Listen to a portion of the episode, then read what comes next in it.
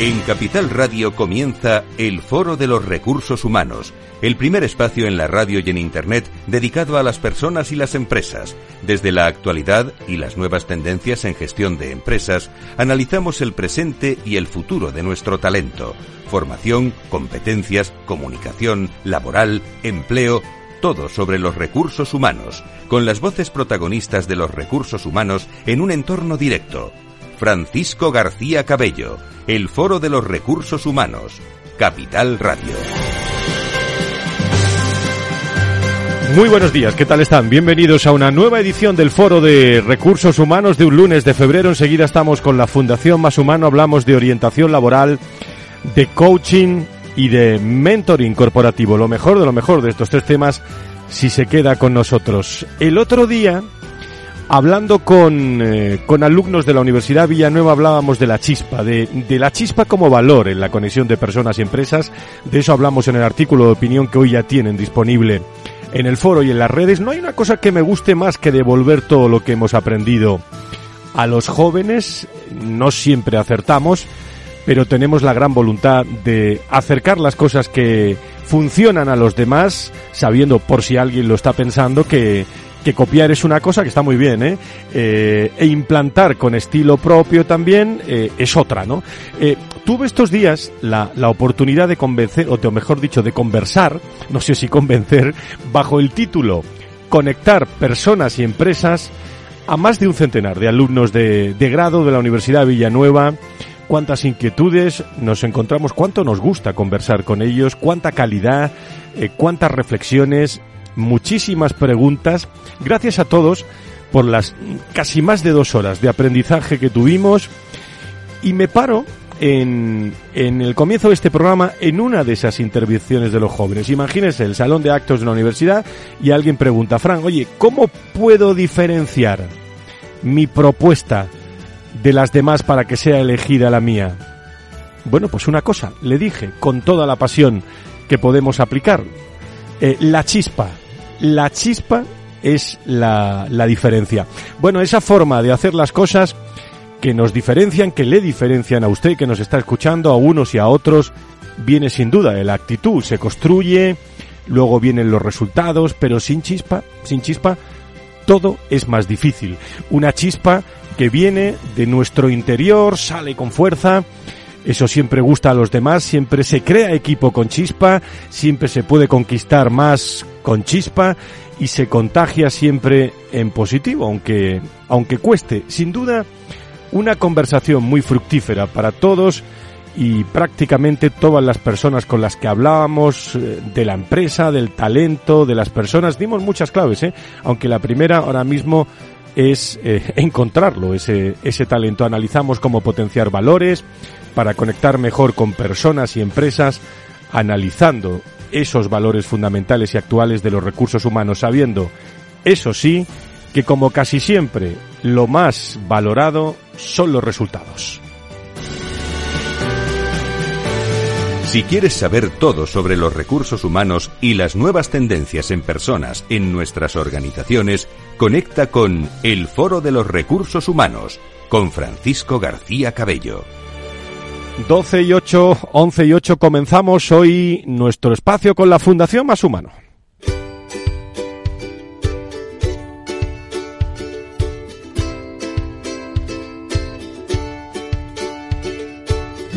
En Foro Recursos Humanos, la humanización como gran protagonista, lo más humano de nuestras organizaciones. Un espacio al mes con la Fundación Más Humano las empresas y su dimensión más humana, sus personas como protagonistas. Fundación Más Humano, su visión, las personas. Enseguida, protagonistas con nosotros hablando del mercado laboral en, constante evolución. Las personas se enfrentan o nos enfrentamos también a grandes desafíos.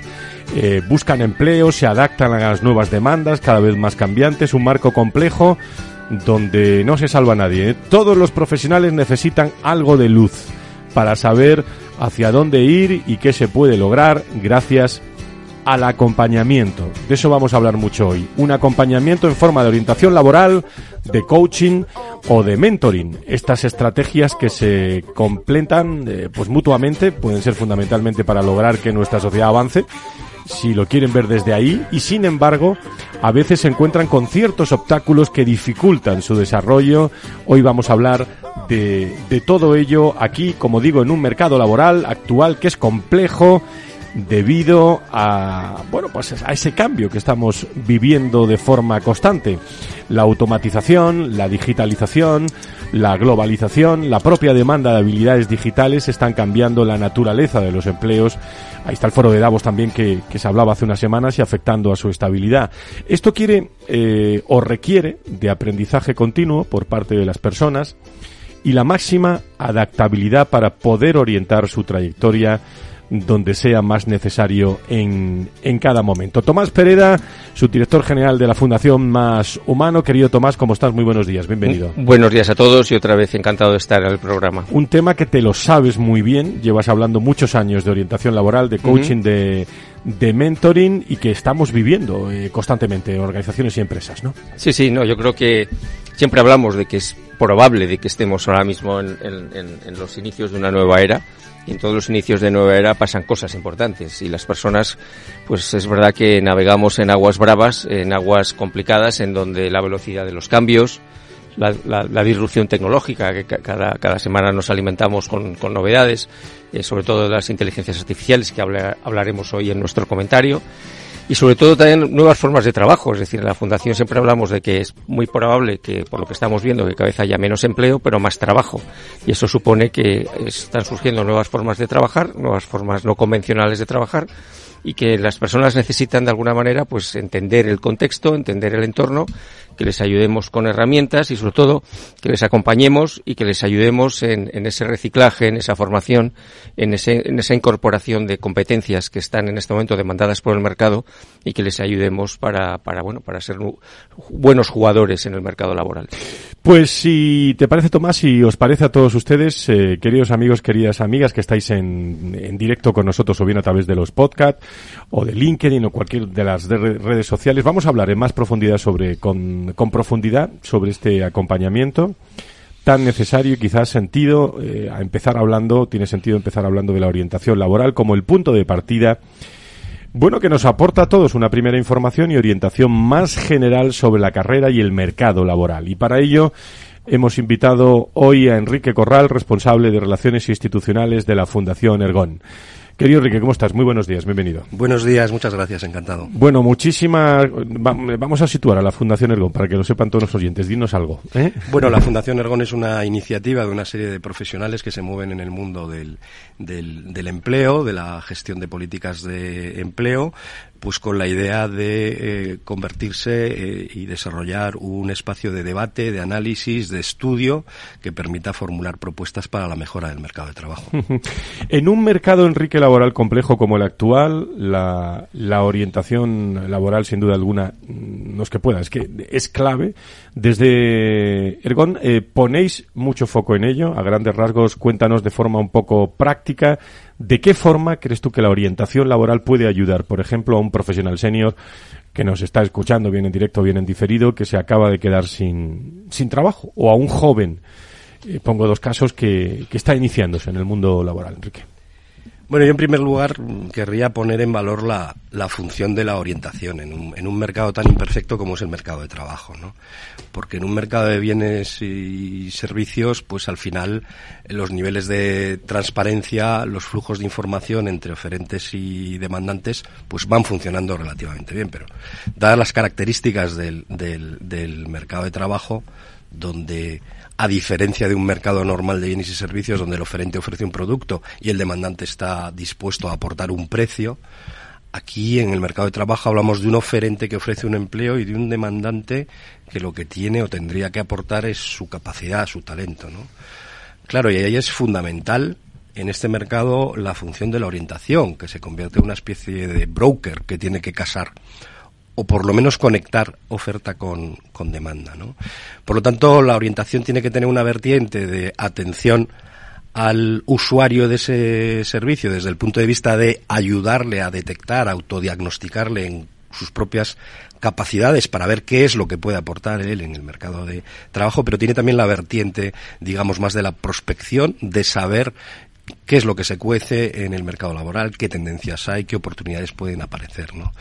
Por lo tanto, en la pregunta que me hacías en la atención a una persona ya veterana que se ha quedado sin trabajo, seguramente la orientación tendrá que centrarse inicialmente en, en esa parte de, de, apoyo al autodiagnóstico porque muchas veces después de una larga carrera profesional pues uno no a uno los árboles no le dejan ver el bosque uno se ha encerrado en su mundo. Hay que desaprender muchas veces. Efectivamente y necesitas un coach necesitas un apoyo que te permita eh, llegar eh, a, a, conocerte de verdad y saber qué es lo que tú puedes eh, aportar en el en el mercado laboral. Y a partir de ahí pues si es necesario algún proceso de recualificación o lo que sea no seguramente en, el caso contrario del joven que se inicia, probablemente tenga más importancia el abrirle los ojos a lo que hay ahí fuera, ¿no? El mundo real, cuáles son las oportunidades que puede haber en función de su formación, en, su, en función de su cualificación.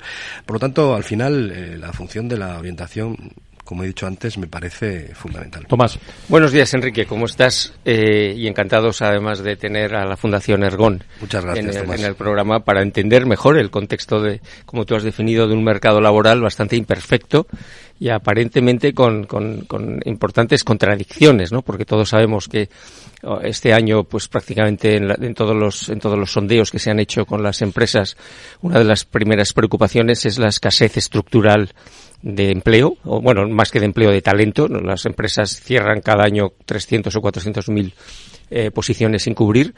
Por otra parte, tenemos, seguimos prácticamente siempre rozando el larguero del 12% de tasa de desempleo. No, no, no, logramos bajarla o muy levemente y somos de los países con tasas de desempleo más importantes.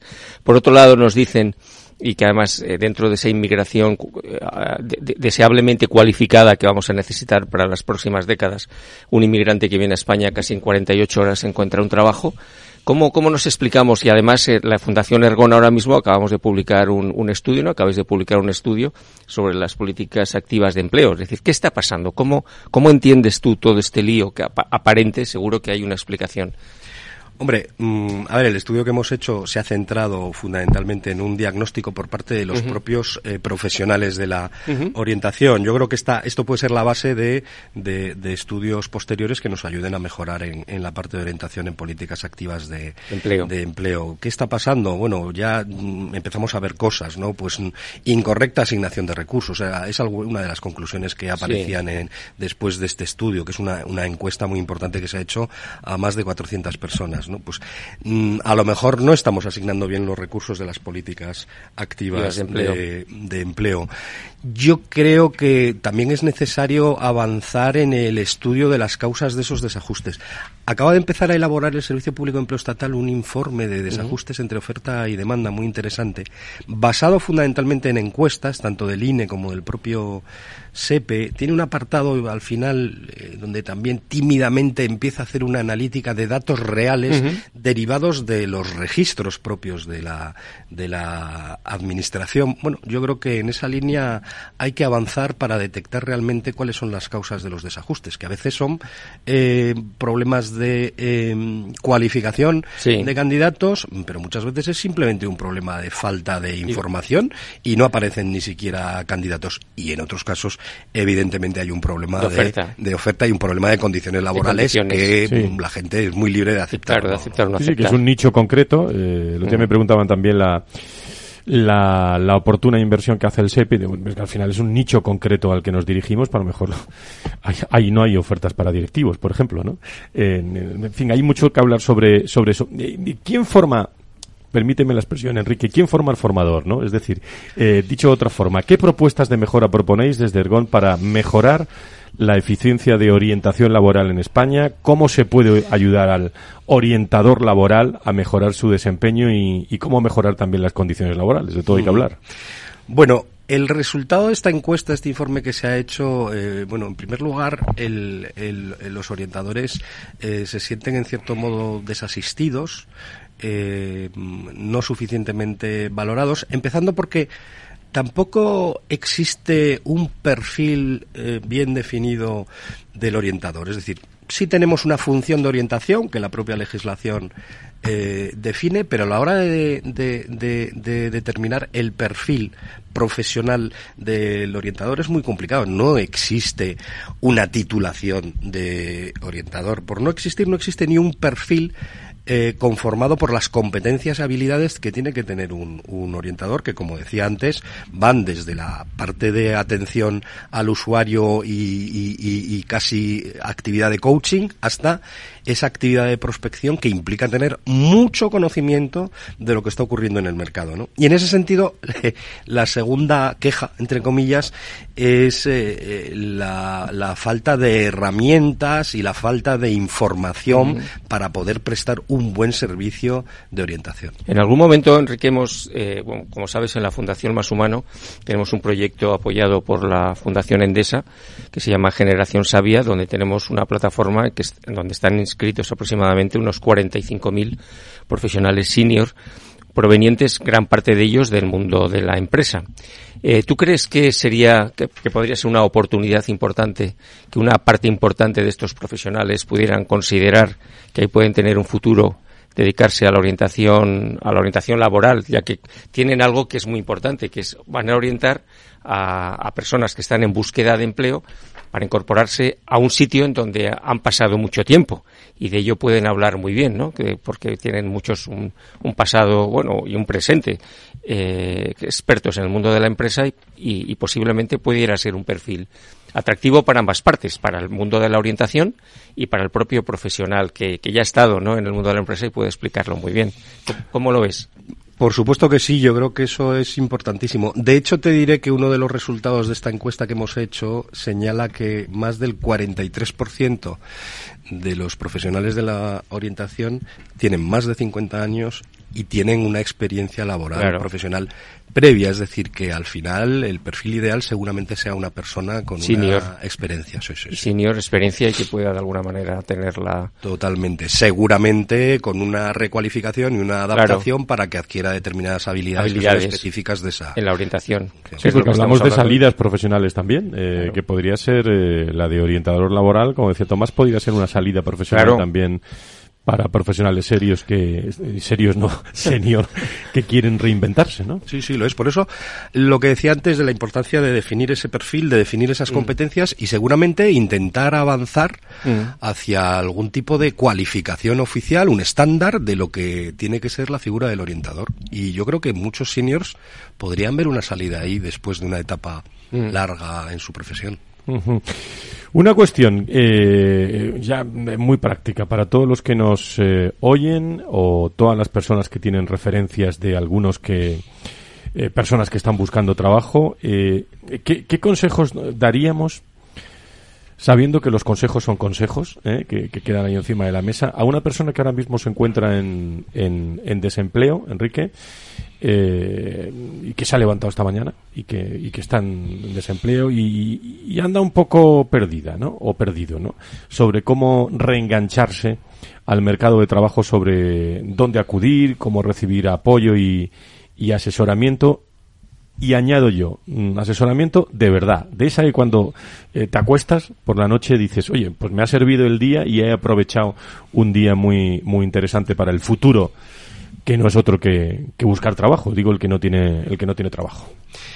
Pues yo le recomendaría, a pesar de todo, yo le recomendaría que acudiera a su servicio público de empleo, a su oficina de empleo, porque eh, a pesar de que podamos ser críticos con asignación de recursos o con el desempeño de nuestros servicios de empleo, al final, eh, si tú eh, solicitas los servicios a los que además tienes derecho, porque están financiados con tus impuestos, por cierto, eh, en una oficina de empleo vas a encontrar por lo menos una primera atención y muy probablemente te vayan a derivar a alguna de las entidades que colaboran dentro del Sistema Nacional de Empleo en la parte de orientación y que seguramente en función de tu perfil puedan tener eh, mucho mejor encaje contigo. Pero yo iría por la vía del servicio público, ¿eh? a pesar de que luego, eh, es otro de los datos del estudio, más del 60% de la orientación se realiza por el sector privado o la economía social. ¿eh? Entonces, yo creo que la puerta a la que llamar es el servicio de empleo, la, la, la, oficina de empleo, pero seguramente ahí te derivarán al personal adecuado. Desde el punto de vista de la eficacia de, esta recomendación de estos servicios de, públicos de empleo, eh, de hecho también en el informe que ha publicado la Fundación Ergon hay alguna alguna sugerencia de mejora, ¿no? De la de la de la eficacia y de la eficiencia de la orientación laboral pública. ¿Cuál es un poco de manera breve el, vuestra propuesta? Eh, bueno, conforme a este estudio una de las propuestas una de las propuestas y que casa además con las reivindicaciones de los propios orientadores tiene que ver con la situación digamos laboral la situación de contratación de los orientadores que dependen mucho de ciclos políticos dependen de unas convocatorias de subvenciones que al final debería eso trasladarse a otro esquema de colaboración público privada seguramente a través de contratación. Eso mejoraría muchísimo la eficacia del servicio, esto es lo que antiguamente se llamaba en la radio el servicio público, ¿no? Cuando uno se conectaba y decía, bueno, me dan pistas, me das, me, me, das ideas, me das incluso ahora también ganas. Bueno, pues esto es lo que, lo que hay que hacer con expertos como Enrique Corral, responsable de Relaciones Institucionales del GON, que nos acompaña hoy, que le invitamos que se quede con nosotros a la tertulia final. Gracias, Enrique. son las 12 y 26. Eh, enseguida, el comentario, no se lo pierdan, como siempre, de Tomás Pereda a la vuelta con más eh, invitados que, que, nos esperan hasta la una con, con todos ustedes aquí en el Foro de Recursos Humanos, hoy con la Fundación Más Humano.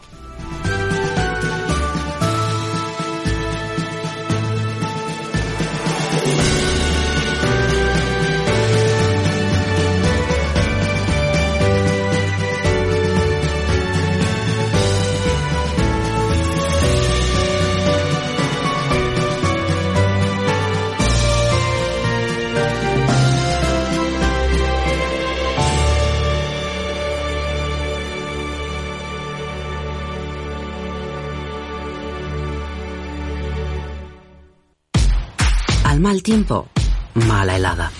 El cambio climático lo ha cambiado todo y los riesgos son más y más imprevistos, como las lluvias, las heladas o el pedrisco. Por eso necesitas un buen seguro agrario que garantice tu tranquilidad. Y ahora es el momento de contratar tu seguro de frutales. Agroseguro. Trabaja sobre seguro. Hey, asistente, ¿cuál es el mejor fondo de inversión del año? Hay aproximadamente 54 millones de resultados. ¿Quieres que los lea? Buf, mejor que no. Puedes seguir buscando entre millones de contenidos, pero un asesoramiento de calidad solo te lo dará un especialista. En Renta 4 te ofrecemos un servicio de asesoramiento gratuito siempre que lo necesites. Entra en r4.com y descubre cómo te podemos ayudar. Renta 4 Banco. ¿Quieres más?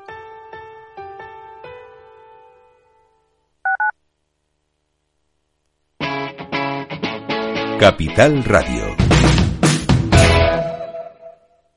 Gráficas Naciones. Más de 50 años de experiencia en el sector de las artes gráficas. Apostamos por la última tecnología tanto en impresión offset como en digital y gran formato. Realizamos todo tipo de impresión. Tarjetas de visita, folletos, libros, vinilos, decoración y montaje de stands. Más información en el 91 629 2145 o en gráficasnaciones.es.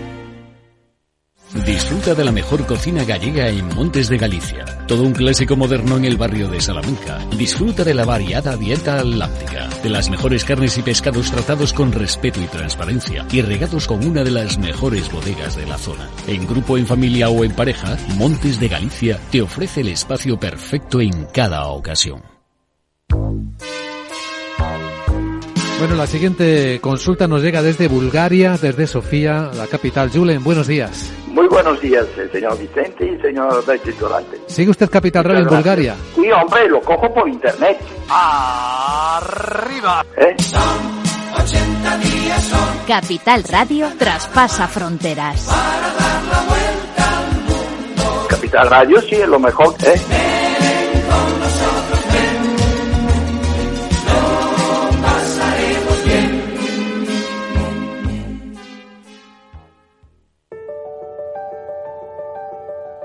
Capital Radio lanza el nuevo formato de Cripto Capital, todos los lunes a las 3 de la tarde con el maestro de trading algorítmico Carlos Puch Sajibela. Lo que nadie te cuenta, escúchalo en Cripto Capital.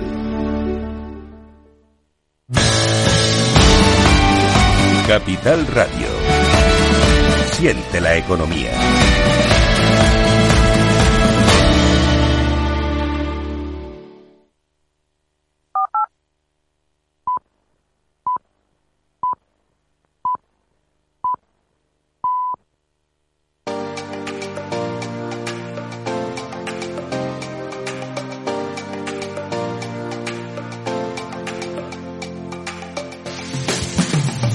Si quieres saber todo sobre los recursos humanos y las nuevas tendencias en personas en nuestras organizaciones, conecta con El Foro de los Recursos Humanos con Francisco García Cabello.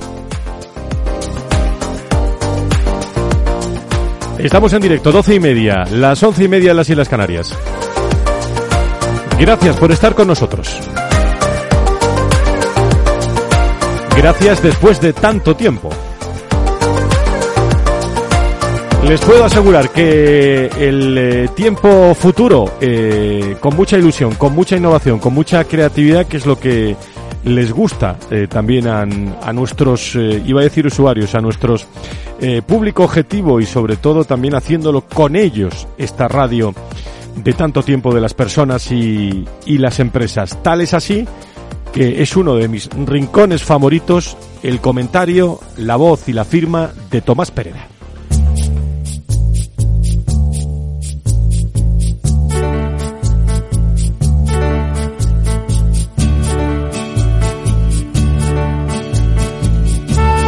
Hace escasamente unos días, el Fondo Monetario Internacional nos contaba que las inteligencias artificiales generativas afectarán al 60% de los puestos de trabajo en las economías avanzadas, al estar tecnológicamente mejor preparadas, impulsando la productividad del 50% de los puestos afectados o sustituyendo al otro 50% en las tareas que actualmente realizan.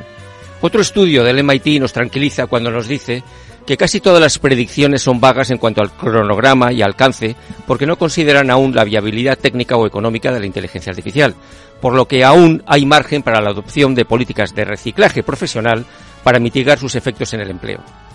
Si como era esperable la tecnología va a hacer mejor que nosotros aquello que puede aprender de lo que ya ha sucedido en el pasado, ¿qué capacidades nos quedan reservadas a los seres humanos? Si las inteligencias artificiales se mueven muy bien gestionando la información y el conocimiento, ¿Están fuera de su alcance tanto el pensamiento creativo como el pensamiento crítico? Los humanos podemos afirmar que sabemos cosas y que sabemos que sabemos. Por el contrario, el algoritmo de ChatGPT es como un loro estocástico, no entiende ni pretende entender una palabra de lo que dice, solo calcula probabilidades para el encadenamiento de palabras gráficas. La inteligencia artificial es racional, pero no sabe ser razonable porque para ello es imprescindible saber entender el contexto, decidir con flexibilidad y autocorregirse. El filósofo Byung-Chul Han nos dice que lo afectivo es esencial para el pensamiento humano. La primera afectación del pensamiento es la carne de gallina. La inteligencia artificial no puede pensar porque no se le pone la carne de gallina. Solo el estremecimiento nos hace pensar. ¿Puede la inteligencia artificial pensar creativamente? Inteligencia significa elegir entre, interlegere. La artificial solo elige entre opciones predeterminadas de antemano, y por eso tampoco es capaz de pensar creativamente, porque aunque pudiera, no debe transgredir las líneas rojas de su algoritmo, cumpliendo las tres leyes de la robótica de Asimov. En cambio, los humanos solo nos debemos a los límites éticos y morales, y a lo que, en uso de la libertad, nuestra imaginación nos lleve desde el asombro.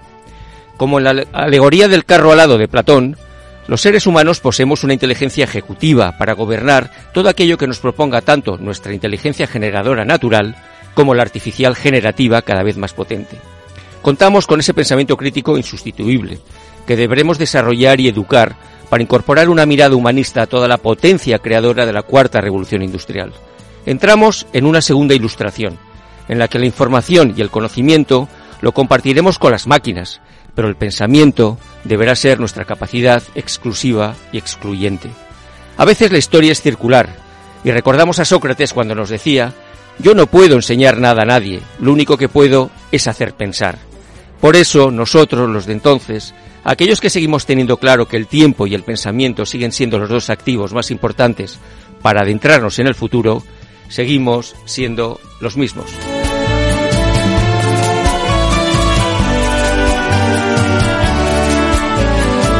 Se pueden eh, escuchar los aplausos si quieren, ¿eh? de fondo que aquí lo, el público asistente ha dirigido a, a Tomás. Y es que los CEOs, eh, Tomás, eh, lo dice los Headhunter y todo, lo que quieren son gente, pues, la- la- las máquinas no lideran. Y no lo se que les quieren- pone la carne de gallina. Lo, claro, es- me, ha, me ha encantado, desde luego, porque es una sensibilidad La muy... chispa, la chispa. La chispa, pero, pero, pero fundamentalmente eh, quieren gente que piense, que piensen con los equipos, que hagan Mm. con los equipos. Ahí está los soft skills más importantes, la, la actitud, ¿no? Y sobre todo yo creo que una gran parte de la creación eh, de lo que hemos creado a lo largo de la humanidad hemos transgredido positivamente y algo que esto no, no debe hacer nunca el algoritmo, porque si lo hace estaremos perdidos. Orientación eh, laboral, coaching y, y mentoring corporativo. En, eh, enseguida, en, en nuestro primer bloque, hemos hablado de cómo la orientación laboral puede proporcionar esa primera información general sobre el, el mercado laboral y hacia y hacia dónde eh, bueno hacia dónde eh, realmente se puede dirigir la, la carrera la carrera profesional pero una vez que ya tenemos esa visión macro, eh, Tomás, también hay otras fórmulas que nos ayudan también a centrar más el tiro, ¿no? Sí, aquí estábamos hablando antes de la orientación pública y hablaba Enrique de la importancia de la colaboración público-privada. Bueno, vamos a hablar ahora de la orientación, todo lo que es acompañamiento, todo lo que es eh, mentoring, todo lo que es, es coaching y que pertenece más a ese ámbito, que no, no es excluyente de la, de la pública, pero que en este caso vamos a tener ahora dos ejemplos y, y dos grandes protagonistas de lo que representa el acompañamiento en, en el ámbito privado. Bueno, pues desde la Fundación Más Humano también abordáis todos estos temas a través de diferentes programas y vamos a hablar con la directora académica de ello, con eh, mi buena amiga eh, Ana Purificación Rodríguez, que acaba de venir hace un rato. Claro, no para por ahí con las empresas de un lado a otro, la escuchamos eh, y te agradezco muchísimo que estés, que estés con nosotros. Muchas gracias. Bueno, vamos desde tu experiencia profesional, eh, en este caso eh, fundamental como orientadora, como, como COAT. Dinos de manera muy, muy esquemática, ¿cómo crees que este acompañamiento ayuda a las personas también en su desarrollo, eh, en, la, en la orientación de sus carreras? Eh, Ana. Muy buenos días. Buenos días. A mí me parece fundamental la combinación de ambos, de ambos acompañamientos, tanto eh, la dinámica de la orientación laboral como el coaching, como coach que soy, eh, me parece eh, fundamental. Primero porque eh, las personas cuando están necesitadas de esa orientación laboral muchas veces están muy perdidas. Desde el punto de vista tanto de conocimientos y prácticas de cómo enfocar esa orientación, también desde el punto de vista emocional, de cómo se encuentran eh, de cara a, eh, a- eh, afrontar esos objetivos que tienen de trabajo. Muchas veces son eh, muchos intentos de encontrar ese, ese trabajo, frustraciones por los noes que tienen y entonces necesitamos trabajar con ellas para que eh, refuercen su autoestima, refuercen desde el punto de vista de coaching eh, esa parte más motivacional para que aborden desde una manera muchísimo más fuerte ese, ese avance hacia su carrera y su desarrollo profesional. ¿Y cómo crees que, que el coaching profesional podría ayudar también a colectivos más vulnerables? Eh, bueno, hemos hablado muchas veces de ello, ¿no? Mujeres y, y jóvenes en, en desempleo senior, aquí lo hemos hablado en desempleo también, que, que, que quizás bueno, no tienen tanto acceso ¿no? a este tipo de, de servicios. Pues por desgracia es verdad que es un es un como cualquier otro servicio también que tenemos en el mercado, ¿no? O sea, es de difícil acceso a personas que no tienen esas esas posibilidades, ¿no? Tanto económicas de recurrir a un coach de, fa- de forma privada o de forma personalizada. Bueno, pues lo mismo que si necesitamos un fisioterapeuta o si necesitamos un psicólogo, pues es difícil, ¿no? Democratizarlo complicado. ¿Qué es lo importante en este caso y qué es una de las cosas que nosotros hacemos desde desde Fundación Más Humano? Es combinar, o sea, nuestras formaciones que participen y que sean eh, llevadas a cabo por docentes que también son coaches, con lo cual en esas, en esas eh, formaciones lo que estamos es aunando ambas disciplinas. No tienes un coach de forma de personalizada, pero sí que tienes a una persona que te está formando, que entiende perfectamente cuáles son tus objetivos, tus barreras, qué puedes estar pensando, cómo trabajar esas barreras desde el punto de vista del coaching y desde el punto de vista emocional y ayudarlas a salir adelante. La democratización es a través de esos programas que son gratuitos, ¿no? Y que yo creo que en las fundaciones y todas las eh, organizaciones estamos en, el desarrollo y deberíamos estar en el desarrollo de esa conjunción, ¿no? De la parte práctica y conocimiento con la parte más emocional que tanto necesitan esas personas que están en esa búsqueda de trabajo. Bueno, Ana, buenos días. Días y Buenos bienvenida días. Al, al estudio. Vamos a hablar de qué hacemos en la Fundación Más Humano, que está muy vinculado con estos procesos de acompañamiento, de coaching, de mentoring. Hay grandes programas. Tenemos, eh, tenemos pues todo lo que es Generación Sabia, tenemos Impulso Digital, tenemos muchas cosas que estamos haciendo que están muy cerca de- del tema del que estamos hablando hoy, del acompañamiento. Cuéntanos un poco las actividades que estamos haciendo eh, desde la Fundación Más Humano y para las que es importantísimo esa cercanía, ese acompañamiento, ese asesoramiento. Desde hace años en Fundación Más Humano nos dimos cuenta de que esto era una realidad y que era una necesidad para todos estos colectivos. Nosotros trabajamos, como bien sabéis, con el colectivo senior, con el colectivo mujeres, con el colectivo jóvenes, ¿no? Y sabíamos que esto era una necesidad. Desde, por ejemplo, el, el programa de Sabia, de Generación Sabia, tenemos un programa es- específico que es Impulsa Sabia, que llevamos trabajando ya desde hace años eh, y que forma parte del Camino Sabia, que es un proyecto concreto, y donde ayudamos a esos seniors eh, desde el punto de vista de orientación laboral, desde la formación en cuanto a conocimientos que necesitas de, de cómo hacer estrategia para encontrar trabajo, cómo salir al mercado, cuáles son las oportunidades que tienes hoy en día con el nuevo mercado que tenemos, digital fundamentalmente, y también acompañándoles y orientándoles en esa parte desde el punto de vista del coaching ¿no? y ese acompañamiento emocional. Y el otro programa que tenemos, que es Impulso, Impulso Digital con la Comunidad de Madrid, ¿Cuántas mujeres llevamos ya? Casi mil mujeres Mil formadas. mujeres. Oh, llevamos año y medio y 12 meses. en 12, no, un año, un año, sí, un un poquito año. más, sí, un poquito más, un 13 meses. Y llevamos ya pues cerca de las mil mujeres formadas también con otro programa de las bueno, parecido, focalizando mucho en sus necesidades. Eh, lo fundamental yo creo que de este programa no solo es los conocimientos prácticos y técnicos, teóricos de cara a la orientación laboral que estamos impartiendo, sino que lo que hacemos es ese acompañamiento y ese empoderamiento, ¿no? Les ayudamos a que se empoderen, a que entiendan perfectamente cuál es su propuesta de valor en el mercado, eh, afianzándolas, ¿no? En ese, en esa parte emocional a la cuales vienen pues muy tocadas y que lo que estamos consiguiendo sobre todo es empoderarlas para que ellas de verdad Me al mercado laboral. me imagino, Ana, que los profesores juegan un papel importantísimo. Fundamental. Todas nuestras formadoras, que son mujeres en este caso, todas nuestras formadoras son docentes que tienen el doble papel, orientación laboral y coach. Todas. La selección la hemos llevado de forma muy rigurosa. Eh, el éxito de nuestros programas es del 100%, o sea, tenemos unas autos, una satisfacción por encima del 90%. Se genera una comunidad de mujeres empoderadas espectacular, con unos resultados que estamos teniendo de empleabilidad eh, tanto por cuenta ajena como por cuenta propia, porque nosotros estamos fomentando la orientación laboral desde las dos perspectivas. También lo hacemos en Sabia, ¿eh? Con el proyecto de Sabia, las dos perspectivas, tanto por ajena como por cuenta propia. Y, eh, y el reforzamiento de ellas y el cómo ellas consideran depende fundamentalmente de nuestras docentes, que son unas cracks. Vamos a mencionar expresamente para agradecer a la Comunidad de Madrid el apoyo en el programa sobre impulso digital. Por supuesto. Gracias a su apoyo, pues, Por supuesto. estamos pudiendo ayudar a más de mil mujeres Oye, y Ana, las que vienen. Y las que vienen, ¿no? Que digo que, que ha, que ha llegado rápido, pero lo ha contado estupendamente. Sí, sí, Sí, Eh, ¿lo he como hecho siempre, bien? Como siempre, como Sí, siempre. Hoy teníamos dos Anas en el estudio. Sí, es te, verdad. te vas a quedar en la tertulia, eh, pero otra de las estrategias, Tomás, que impulsáis desde la Fundación Más Humano es acompañar a las personas en toda la mejora de, como os gusta llamar a vosotros, la trabajabilidad. La trabajabilidad, En el exacto. mentoring corporativo, ¿no? Exacto, y para eso también hemos arrancado ahora otro programa con la Fundación CEPSA, CEPSA Senior Mate, que en este caso se trata de que empleados voluntarios de, de- de- CEPSA mentoricen a profesionales eh, mayores de 50 años que están en desempleo para ayudarles en esta orientación, en este acompañamiento, bueno, pues para que de alguna manera tengan éxito. Y aquí al frente damos la bienvenida a Ana Aceituno, que se define como entrenadora de la calidad humana y es directora del seminario Mentoring Cultivar el Talento de UNIR, Senior Advisor en Liderazgo, Comunicación y Desarrollo Personal y Profesional, mentora, coach, ejecutiva, speaker, profesora, y se le acaba el aire. Y que me da mucha alegría que esté con nosotros porque yo le decía siempre que ya la he entrevistado varias veces hace muchos años. ¿eh? Eh, estás igual que siempre. ¿eh? O sea que, pero cuéntanos qué es el mentoring corporativo para ti, qué importancia y beneficios tiene en el desarrollo para los empleados y el crecimiento de la propia organización o empresa. Bueno, muchas gracias por invitarme a colaborar en esta tertulia sobre acompañamiento.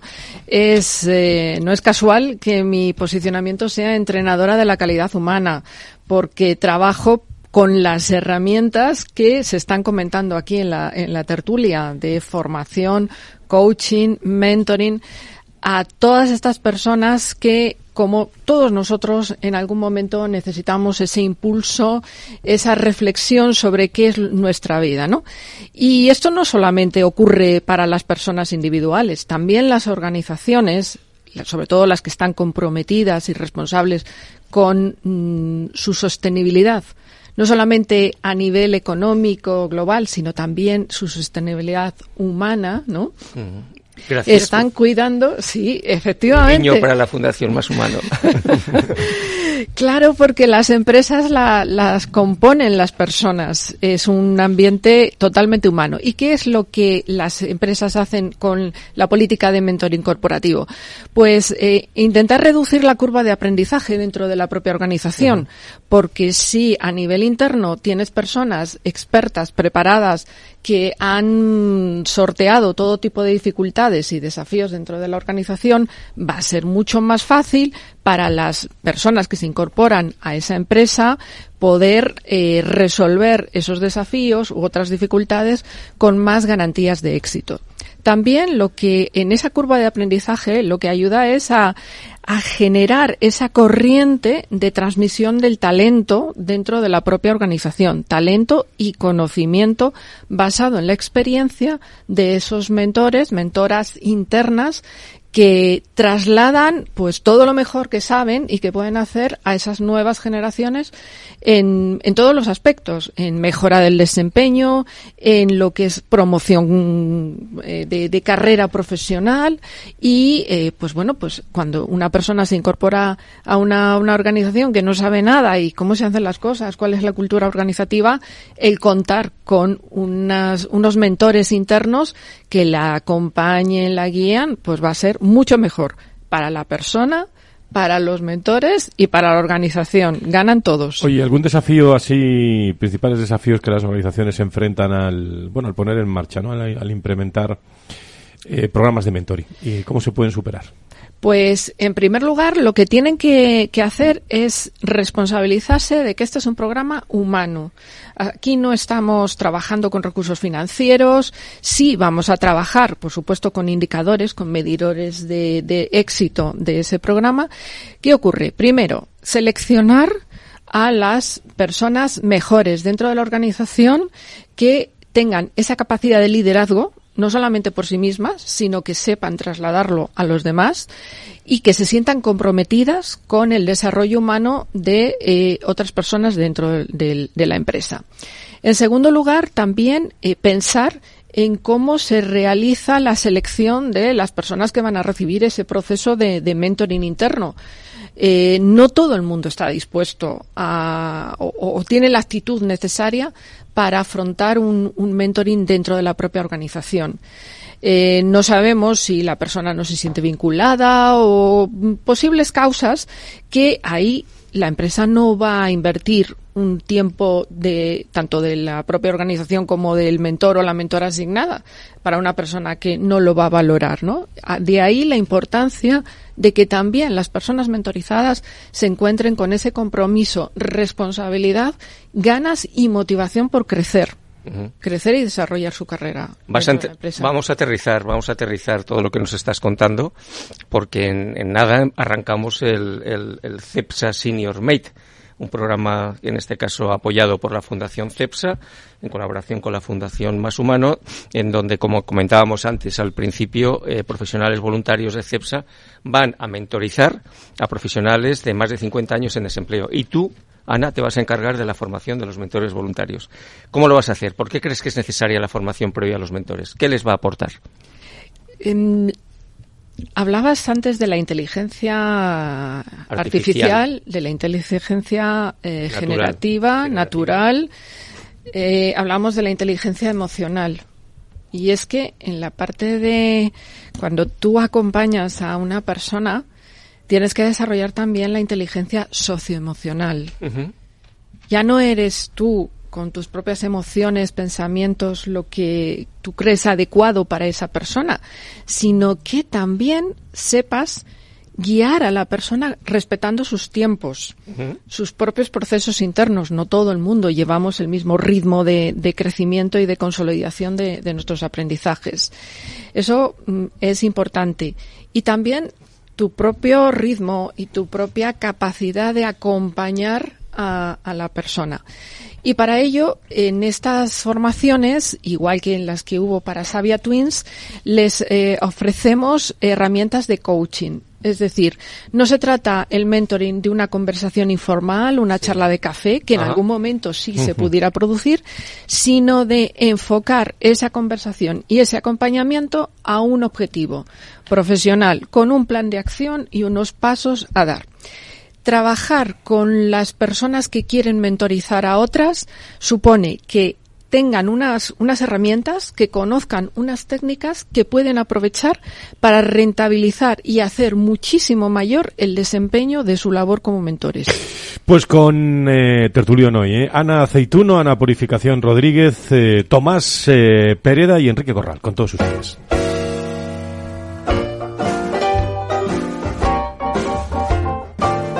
La tertulia del Foro de los Recursos Humanos te aporta actualidad, innovación y conocimientos. Apúntate.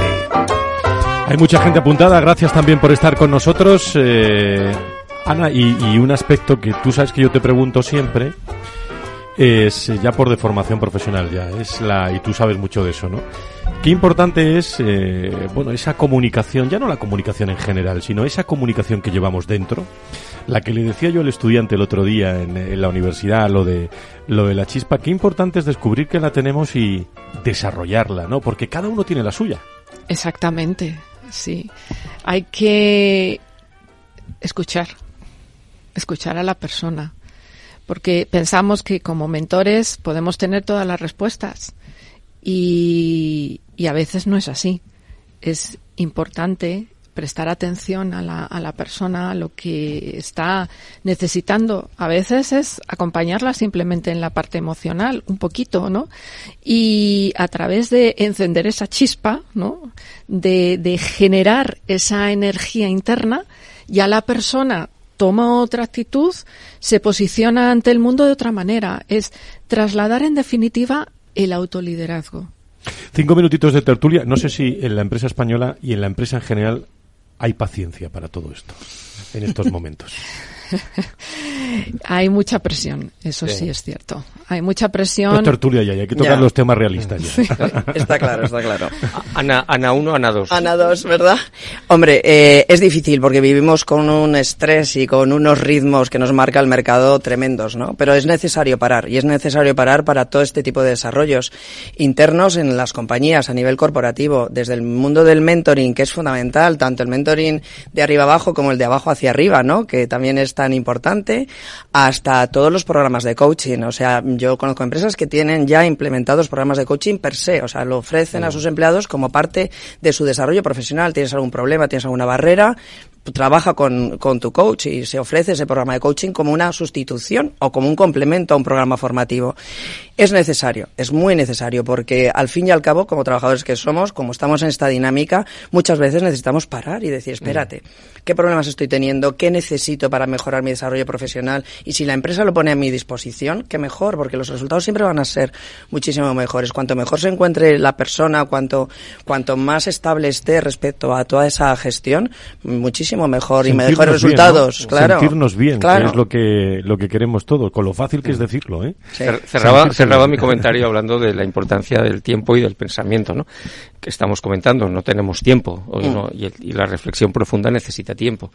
Pero luego, Ana Aceituno, tú has comentado algo, me parece muy interesante, que es eh, el cambiar la respuesta por la pregunta. Y es verdad que vivimos en una civilización o una sociedad en donde todos aparentamos tener respuesta a todo, cuando posiblemente tenemos muy pocas respuestas a- para nada y no estamos y nos inquieta el dejar las preguntas en el aire, como decía Bob Dylan, ¿no? La respuesta está en el Ni viento. siquiera hacemos pensar, como tú decías en el comentario. Exacto. Entonces, pasar de la, de la respuesta a la pregunta, pues creo que es un salto muy importante para que al final nos vaya perforando positivamente en nuestra en, en lo que nos pasa en nuestra vida y lleguemos a algo interesante, porque las respuestas matan el pensamiento. Se nos exige correr y pensar al mismo tiempo. Y hay momentos en que no es posible y tenemos que hacer esas pausas. Unas veces son pausas obligadas y otras son nece- o sea, que la propia persona desde su autoliderazgo se impone. Porque es que si no, es- acabamos como una, una rueda donde está el hámster totalmente corriendo, agotado. ¿Y a dónde va? Ah, no se sabe, está dando vueltas. Eh, Entonces es parar. Enrique, ¿algo sobre esto? Sí, yo que soy un obseso de la eficiencia, yo creo que este tipo de experiencias tendrían que servir como, como ejemplos de buenas prácticas para que otros se convenzan de que de vez en cuando hay que parar y hay que dedicar recursos a otras cosas que luego cuando haces evaluación de resultados y de impacto, pues eh, te das cuenta de que, de que ha merecido la pena. Lo que pasa que eso de parar, no sé yo, en las, en las organizaciones, bueno, es necesario a nivel de reskilling, de skilling, pero no, no sé, eh, qué importante también la formación. Esta mañana eh, asistíamos en Madrid a un desayuno con el presidente de la Junta de Andalucía, con el presidente de, de Indra, la presidenta de Fujitsu, y hablaban, pues fíjate cómo han acabado todos hablando de la importancia del reskilling, de la Mm. formación, Mm. eh, para, para poder adaptarnos a los mercados nuevos, a los nuevos perfiles, a las nuevas formas de, de hacer, bueno, con ese eh, mentoring inverso, ¿no? Es decir, también, es decir, teniendo presente que hay jóvenes que lo hacen de una forma y hay mayores que lo hacen de otra, ¿no? Nos queda un minuto. Quien quiera decir algo lo, lo tiene. ¿eh? Es la diversidad generacional, en definitiva. Todos aprendemos de todos. Y mm, los, los seniors tenemos una experiencia, un conocimiento y sobre todo la perspectiva de lo que hemos ido viviendo en el camino. Y los jóvenes tienen la fuerza, la energía, la motivación y el entusiasmo para salir adelante.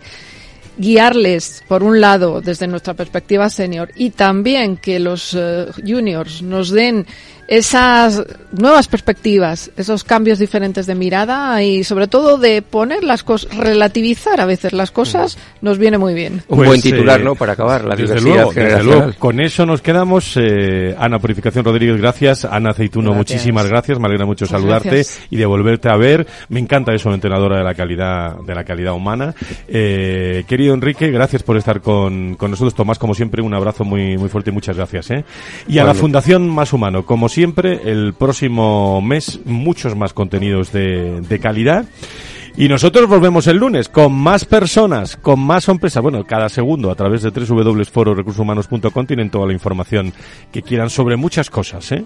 sobre muchos aspectos del mundo de, de las personas aquí en, en directo la radio. Los lunes en Capital Radio. Buena semana, adiós.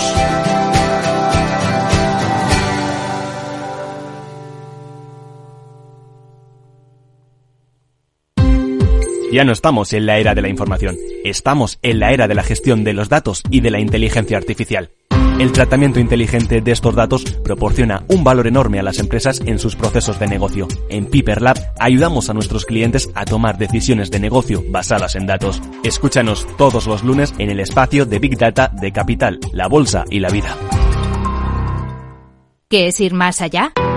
Con Arval podrás llegar donde te propongas de la forma más sostenible y darle a tu empresa todas las soluciones de movilidad que necesite, asesorando con las mejores opciones de movilidad para las distintas necesidades de tu flota, con vehículos electrificados, bicicletas, coche compartido. Arval, la transición energética arranca aquí. Más información en arval.es.